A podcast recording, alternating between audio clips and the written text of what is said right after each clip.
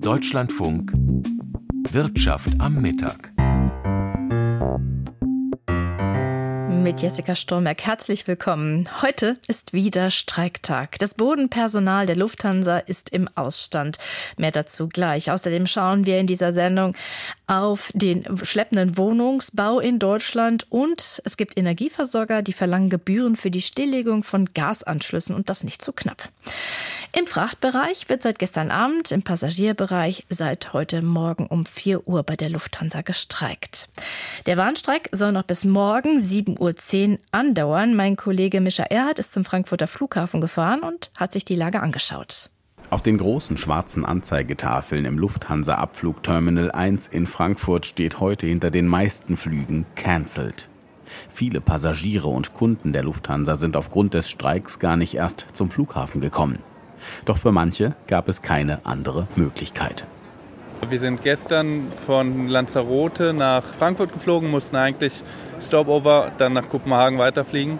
Sagt ein Familienvater mit einem dunklen und einem fröhlichen pinken Koffer, der augenscheinlich einer seiner beiden Töchter gehört.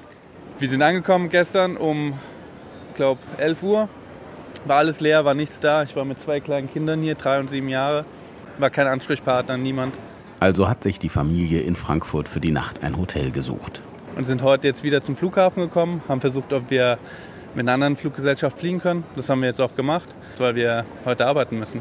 Am Nachmittag soll es für diese Familie weitergehen nach Kopenhagen. Während andere Fluggesellschaften nach Plan fliegen, fallen nach Angaben der Lufthansa bis zu 90 Prozent der Flüge aus. Denn Verdi hat das Bodenpersonal an großen Flughäfen zum Warnstreik aufgerufen, wie in Frankfurt, so auch in München, Hamburg, Berlin, Düsseldorf, Köln, Bonn und Stuttgart. Das ist ein ganz bitterer Tag für unsere Gäste, die heute leider nicht so reisen können, wie sie das vorgesehen haben. Dafür trägt die Verdi Verantwortung, weil sie zum zweiten Mal innerhalb kurzer Zeit streikt. Sagt Lufthansa-Konzernsprecher Martin Leutke. 100.000 Fluggäste seien von den Streiks heute betroffen und müssten ihre Reisepläne verschieben oder ändern. Nach dem ersten Streik vor zwei Wochen hatte die Lufthansa in den Tarifverhandlungen für die rund 25.000 Bodenbeschäftigten ein neues Angebot vorgelegt. Das geht der Gewerkschaft mit ihren Forderungen aber nicht weit genug. Das neue Angebot sei teilweise sogar schlechter als das vorherige. Wer die Verhandlungsführer Marvin Reschinski. Die Vergütungserhöhungen für die Beschäftigten sollen erst ab Dezember diesen Jahres greifen und das reicht ja heute schon nicht aus. Und deswegen erwarten wir auch morgen in der nächsten Verhandlung ein verbessertes Angebot. Ob es dazu in den Verhandlungen, die ab morgen weitergehen sollen, kommt, wird sich zeigen. Verdi fordert 12 Prozent mehr Lohn, mindestens aber 500 Euro mehr Gehalt monatlich bei einer Laufzeit des Tarifvertrages von zwölf Monaten. Hinzu kommt eine Inflationsprämie von 3000 Euro für die Beschäftigten. Die Lufthansa hat für den Warnstreik kein Verständnis, weil es aus ihrer Sicht ein verhandlungsfähiges Angebot gebe. Wir haben ein Angebot gemacht, das dem entspricht, was die Verdi auch im öffentlichen Dienst abgeschlossen hat. 10% Gehaltserhöhung in zwölf Monaten, 3000 Euro steuerfrei. Das muss etwas sein, worüber man reden kann. Das kann eigentlich kein Auslöser sein für einen Streik. Umso unnachvollziehbarer ist das, was wir heute hier erleben. Verdi sieht das naturgemäß anders. Im Unterschied zum öffentlichen Dienst habe die Lufthansa keine klammen Kassen, sondern fliege Rekordgewinne ein. Und anders als im öffentlichen Dienst hätten die Beschäftigten aus der Corona-Zeit noch starken Nachholbedarf, weil sie in der Krise deutliche Einbußen hinnehmen mussten. Zudem kritisiert Verdi, dass andere Berufsgruppen im Konzern wie Piloten deutlich höhere Lohnsteigerungen erhalten hätten. Die Gewerkschaft will in den Verhandlungen ab morgen zu einem Abschluss kommen. Zweimal hätten die Bodenbeschäftigten bewiesen, dass sie streiken können. Daher wäre es klug, mit einem neuen Angebot zu einem Abschluss zu kommen. Die Lufthansa ließ heute offen, ob sie morgen ein neues Angebot vorlegen wird. Die Lufthansa wird zum zweiten Mal innerhalb von zwei Wochen bestreikt. Mischa Erhardt war das. Und damit gehen wir an die Börse. Und die Frage an meinen Kollegen dort, Stefan Wolf. Herr Wolf, welche Auswirkungen hat das denn auf die Aktie? Die Frage bei solchen Arbeitskampfmaßnahmen ist ja immer wieder, wie lange dauert so etwas und mit welchem Ergebnis wird es letztendlich abgeschlossen. Im Moment herrscht da große Unsicherheit und das führt letztendlich dazu, dass Lufthansa-Aktien 0,7 Prozent verlieren. Schon gestern hat es ein leichtes Minus gegeben. Man sieht also diesen Arbeitskampf aktuell eher skeptisch. Und wie sieht es am Gesamtmarkt heute aus? Am Gesamtmarkt herrscht Zurückhaltung. Gestern war President's Day in den USA. Die Märkte waren geschlossen und so wartet man darauf, dass die Wall Street ihre Tore am Nachmittag wieder öffnen wird. Bis dahin Warteschleifen. Der DAX verliert neun Punkte auf 17.000 und äh, 83 Punkte. Letztendlich hätte für etwas Schwung sorgen sollen, dass China seine Zinsen gesenkt hat, um die maroden Immobilienmärkte wieder in Schwung zu bringen, eine Krise dort abzuwenden. Aber auch diese Geschichte, die normalerweise für großes Hallo an der Börse gesorgt hätte, ist verpufft. Der Bayer-Konzern kündigt an, dass die Dividende auf das gesetzlich geforderte Minimum reduziert wird. Wie ist denn das einzuordnen? Na, erst einmal so, dass äh, die Anlegerinnen und Anleger in den kommenden Jahren mit 11 Cent je Aktie abgespeist werden. Äh, es ist natürlich eine Maßnahme, die sehr viele Fragezeichen aufwirft. Und in den ersten Kommentaren hat man gehört, das wird den Bayer-Kurs beflügeln. Das hat er nicht getan. Bayer-Aktien verlieren inzwischen sogar ein Drittel Prozent. Trotzdem für genug Gesprächsstoff ist gesorgt und den möchte ich jetzt abarbeiten mit Chris Oliver Schickentanz. Er ist Vorstand bei der Kapitel Vermögensverwaltung und dort im Vorstand für die Anlagestrategie zuständig. Herr Schickentanz, die Bayer-Dividende wird zusammengeschrumpft. Damit sollen die Anlegerinnen und Anleger helfen, den Schuldenberg abzutragen, richtig? Das ist genau der Fall. Und man möchte natürlich auch den Cashflow ein Stück weit abpuffern, denn äh, nach der Monsanto-Übernahme gibt es immer noch hohe Schadensersatzforderungen aus den USA und die sind sozusagen das große Damoklesschwert für den Bayer-Konzern. Da möchte man entsprechend Vorsorge tätigen. Und äh, statt einer Kapitalerhöhung, die sozusagen als Alternative ebenfalls denkbar war, geht man jetzt erstmal an die Ausschüttung und kürzt die Dividende auf ein Minimum zusammen. Nun ist es ja keine neue Geschichte, dass äh, Bayer mit Monsanto Probleme hat und eine Prozesswelle quasi durch das Unternehmen rollt mit milliardenschweren Forderungen und Zahlungen. Warum jetzt dieser Schritt? Weil einfach der Druck äh, zunimmt. Wir hatten eine Phase, wo Bayer vor den US-Gerichten relativ erfolgreich Schadensersatzansprüche abwehren konnte. Das hat sich dann aber vor anderthalb Jahren gedreht und seitdem äh, gibt es doch eine ganze Reihe an Schuldsprüchen, die auch erhebliches wirtschaftliches Schadenspotenzial bergen. Ähm, vor US-amerikanischen Gerichten ist man ja tatsächlich auf sich allein gestellt. Das ist ja manchmal etwas schwierig, das vorherzusagen. Äh, natürlich versucht Bayer ähm, hier auch alle rechtlichen Möglichkeiten auszuschöpfen um die teilweise schon gemachten Schadensersatzansprüche von Klägern zu reduzieren. Aber man braucht eben auch wirtschaftliche Sicherheit und die kann man eben dadurch gewinnen, dass man jetzt die Dividende so drastisch kürzt. Was erwarten Sie? Was kommt da noch auf Bayer zu? Der Druck der Aktionäre wird natürlich immer größer werden. Man erwartet, glaube ich, auch vom neuen Bayer Vorstand deutlich radikalere Maßnahmen. Die Börsianer würden sich darüber freuen, wenn man zum Beispiel über eine Aufspaltung des Konzerns nachdenkt und damit in gewisser Weise die Monsanto-Übernahme rückgängig machen würde.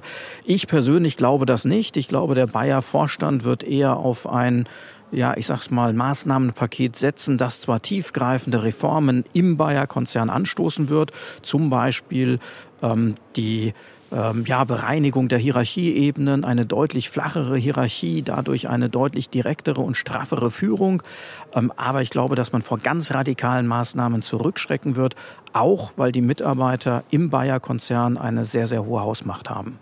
Bayer hat sich ja nun schon von einigen Unternehmensteilen getrennt. Sie sagen, Sie halten es eher für unwahrscheinlich. Trotzdem die Frage, wie würde denn Bayer nach so einer Aufteilung dann aufsehen? An der Börse ist ja die Fantasie die, dass äh, die Summe der Teile mehr ist äh, als das, was heute an der Börse notiert, sprich, dass eine Aufspaltung Mehrwert schafft. Ähm, das ist auch häufig zumindest in einer ersten Reaktion der Fall.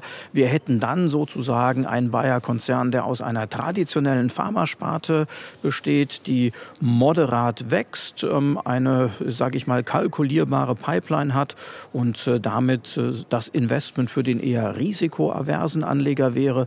Und man hätte eben eine äh, Agrarsparte, wo dann äh, im Wesentlichen die Monsanto-Beteiligung eingebracht wäre, die dann aber natürlich auch diese hohen rechtlichen Risiken übernehmen würde. Chris Oliver Schickentanz mit einer Einschätzung zu der Frage, wie weit, wie lange man bei Bayer die Dividende einkürzen kann und ob das Ganze von Erfolg gekrönt sein könnte. Danke für Ihren Besuch auf dem Parkett. Ja, vielen Dank auch aus Köln. Und ähm, Herr Wolf, welche Aktien fallen denn heute sonst noch auf? Ja, Fresenius hat heute Zahlen vorgelegt, die auch mit einem leichten Kurs minus honoriert werden. Letztendlich hat man genau die eigenen Prognosen getroffen. Das reicht manchmal eben nicht. Bei den Verlierern fallen Siemens Energy Papiere auf. Die verlieren über vier Prozent an Wert. Das hängt damit zusammen, dass sie zu den führenden Gewinnern in diesem Jahr gehören mit fast zwölf Prozent Gewinn hier an einem solch ruhigen ruhigen Tag wie diesem, da lehnt man sich als Anlegerinnen und Anleger auch mal zurück und überdenkt die Anlagestrategie neu. Unter Druck äh, sind Automobilzulieferer geraten, wie zum Beispiel Papiere von Continental mit einem Minus von 1,5 Prozent. Das hängt äh, mit Problemen eines französischen Zulieferers zusammen, der gestern deutliche Entlassungen angekündigt hat. Das zieht die gesamte Branche ins Minus. Sie haben vorhin erwähnt, dass China die Immobilienzinsen gesenkt hat, um der Krise entgegenzuwirken. Wie sieht es denn hier am Immobilienmarkt aus? Ja, heute ein Frühjahrsgutachten der Immobilienweisen, das vorgelegt worden ist und von dramatischen Einbrüchen berichtet. Bis 2025 sollen 720.000 Wohnungen fehlen. Das äh, belastet unter anderem Vonovia-Aktien, die 0,6 Prozent verlieren. Darauf gehen wir gleich auch nochmal ausführlich ein. Und hier jetzt zum Schluss Euro, Staatsanleihen und Gold. Am Anleihemarkt büßt die Umlaufrendite einen Basispunkt auf 2,42 Prozent ein. Der Euro ist etwa einen Viertelcent teurer bei einem Dollar 0805 und Gold verteuert sich um 6,15 Dollar. Die Feinunze kostet 2026,50. Vielen Dank, Stefan Wolf von der Frankfurter Börse. Ja, und jetzt gehen wir auch zu diesem Thema Immobilien. Der Zentrale Immobilienausschuss ist die Interessenvertretung der Immobilienwirtschaft und die bringt jährlich ein Frühjahrsgutachten heraus, wie wir gerade schon gehört haben, zum Wohnungsbau. Das wurde heute vorgestellt im Beisein von Bundesbauministerin Clara Geiwitz. Die zentrale Botschaft, Deutschland fehlt es an bezahlbarem Wohnraum. Und ein Umkehr des Trends ist nicht absehbar. Im Gegenteil, Steffen Wurzel. Angebot und Nachfrage balancieren sich aus. Man bezeichnet diese Grundregel der Ökonomie auch als Marktgleichgewicht. Was den Bau neuer Wohnungen angeht, ist diese Grundregel allerdings zurzeit auf den Kopf gestellt. Wir haben es zu tun mit einem extrem hochgefragten Gut, das aber kaum jemand neu anbieten kann. Andreas Mattner ist das, der Präsident des Zentralen Immobilienausschusses. Als groteske Situation beschreibt er das, was gerade zu erleben sei in Deutschland. Bundesweit fehlten mehr als 600.000 Wohnungen, nächstes Jahr sogar mehr als 700.000. Mattner warnt vor sozialen Verwerfungen, die die Folge sein könnten. Das darf man nicht unterschätzen. Und ich glaube auch, dass die kritischen Bewegungen in der Gesellschaft, die wir haben, dass die Ränder rechts und links größer werden, das ist auch was, was mit dem Thema Wohnen zu tun hat. Wenn wir jetzt nicht handeln, dann laufen wir in extrem kritische Lagen. Dass bundesweit viel weniger Wohnungen gebaut werden als nötig, liegt nach Ansicht der Fachleute vor allem an den gestiegenen Bauzinsen. Die sorgten dafür, dass es sich für Investoren und Privatleute kaum noch lohne, Mietwohnungen zu bauen. Denn die Miete, die man verlangen müsste, damit es sich lohnt, läge theoretisch so hoch, dass es sich niemand leisten könnte, einzuziehen. Der Präsident des Zentralen Immobilienausschusses Mattner rechnet vor, dass ein Bauträger für eine 70 Quadratmeter Neubauwohnung fast 1500 Euro Kaltmiete verlangen müsste, um keine Verluste zu machen. Viel zu viel für Normalverdienende. Entsprechend lohne sich das Bauen für viele nicht mehr. Und um es ganz plakativ zu sagen, wer heute baut, geht bankrott. Der Neubau geht weiter zurück. Die Auftragseingänge im Wohnungsbau sind deutlich zurückgegangen. Lars Feld, Ökonom und Wirtschaftsberater der Bundesregierung aus dem Team der sogenannten Immobilienweisen. Damit rückt auch die Zielsetzung der Bundesregierung, 400.000 Wohnungen im Jahr neu zu bauen, in weitere Ferne. Als positiven Schritt bewerten die Immobilienweisen, dass die Bundesregierung die Energiesparbauvorschriften anders als geplant zuletzt nicht weiter verschärft hat. Das mache Neubauten zumindest nicht noch teurer. Doch das reiche nicht. Die Immobilienexperten fordern Bund und Länder auf, staatliche Kosten zu senken, die mit dem Bauen zu tun haben. Beispiel Grunderwerbsteuer. Diese wird von den Bundesländern festgelegt. Viele Landesregierungen haben die Grunderwerbsteuer in den vergangenen Jahren aber angehoben und nicht gesenkt. Ein Fehler, sagt Bundesbauministerin Clara Geiwitz von der SPD. Bundesländer, die zum Beispiel 6,5 Prozent Grundsteuer verlangten, hätten von solch einem verhältnismäßig hohen Steuersatz zurzeit nichts weil eben vielerorts kaum gebaut werde. 6,5 Prozent von nichts ist auch null. Das heißt, die Länder müssen auch aus meiner Sicht hier genau schauen, welchen Beitrag sie durch die Senkung der Grunderwerbsteuer leisten können, um die so dringend benötigten Wohnungen entstehen zu lassen. Sowohl Bauministerin Geiwitz als auch der Expertenrat der Immobilienweisen fordert die CDU-CSU geführten Landesregierungen auf, das sogenannte Wachstumschancengesetz im Bundesrat nicht weiter zu blockieren. Denn auch die in diesem Gesetz enthaltenen Steuersparmaßnahmen seien hilfreich, um die Baubranche spürbar zu entlasten. Und von der einen Baustelle kommen wir zur nächsten und zur Deutschen Bahn. Die hat ziemlich viele Baustellen, das kann man im doppelten Sinne verstehen. Gemeint sind jetzt die, wo an den Gleisen gearbeitet wird. 40 Generalsanierungen stehen in den kommenden Jahren an. Damit will die Bahn die wichtigsten Teile des Schienennetzes auf Stand bringen. Das Netz nutzt aber nicht nur die Deutsche Bahn selbst, sondern auch andere Betreiber und die wollen natürlich so geringe wie mögliche Auswirkungen haben, vor allem bei der Dauer der Vollsperrungen. Bei einigen der Baustellen ist aber schon jetzt eine Bauzeitverlängerung angekündigt und das kommt beim Verband der privaten Güterbahn gar nicht gut an, Dieter Nürnberger.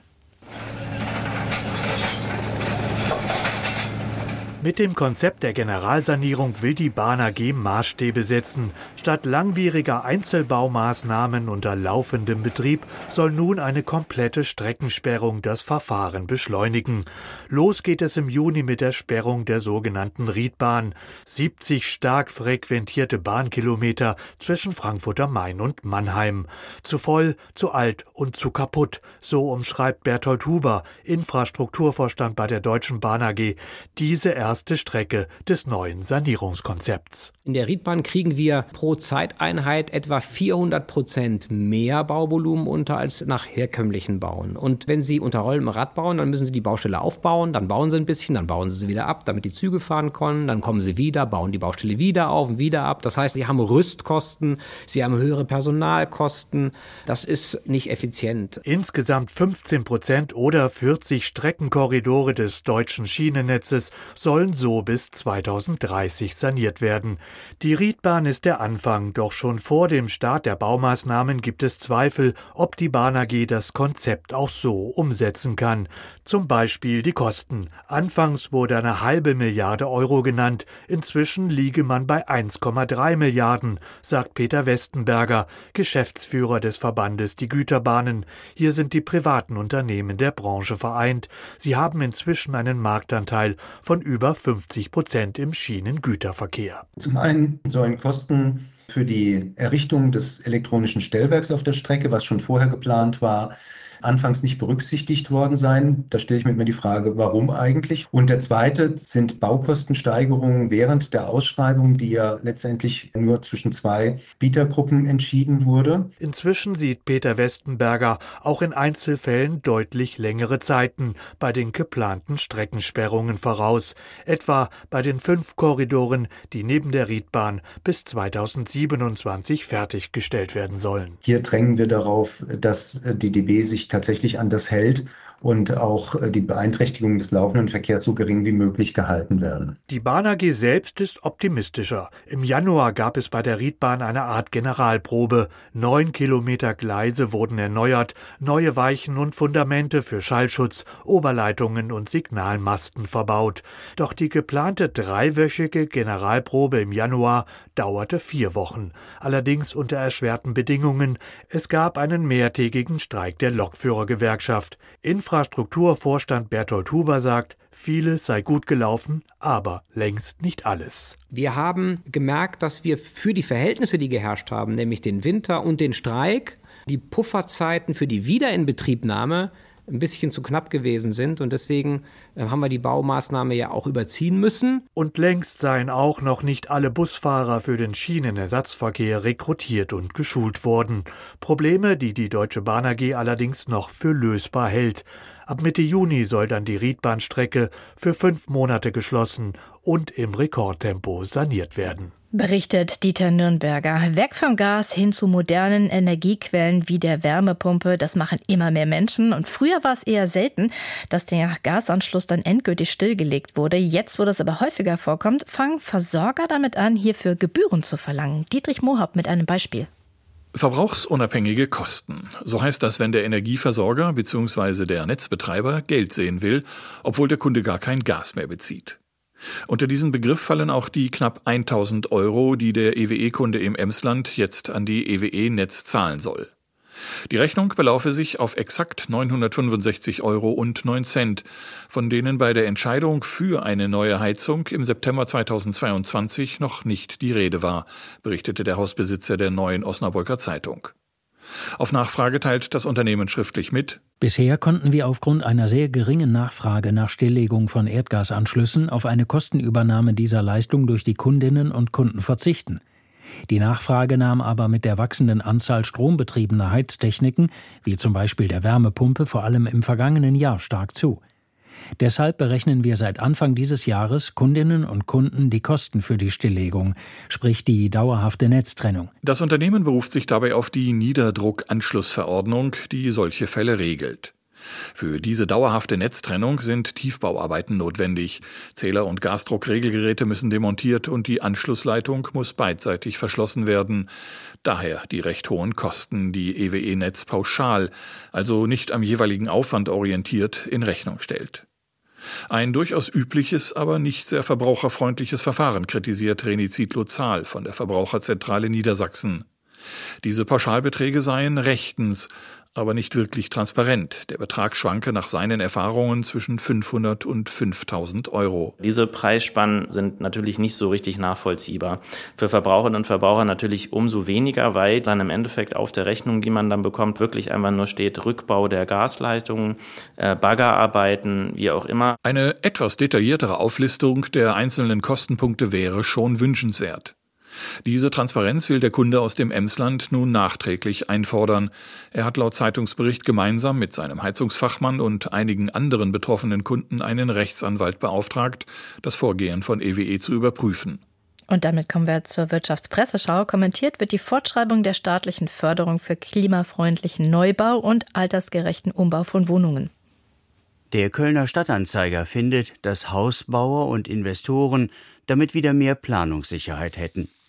Und jedes Haus, das dadurch zustande kommt, verhilft der Baubranche zu Aufträgen und nimmt Druck aus dem überhitzten Wohnungsmarkt.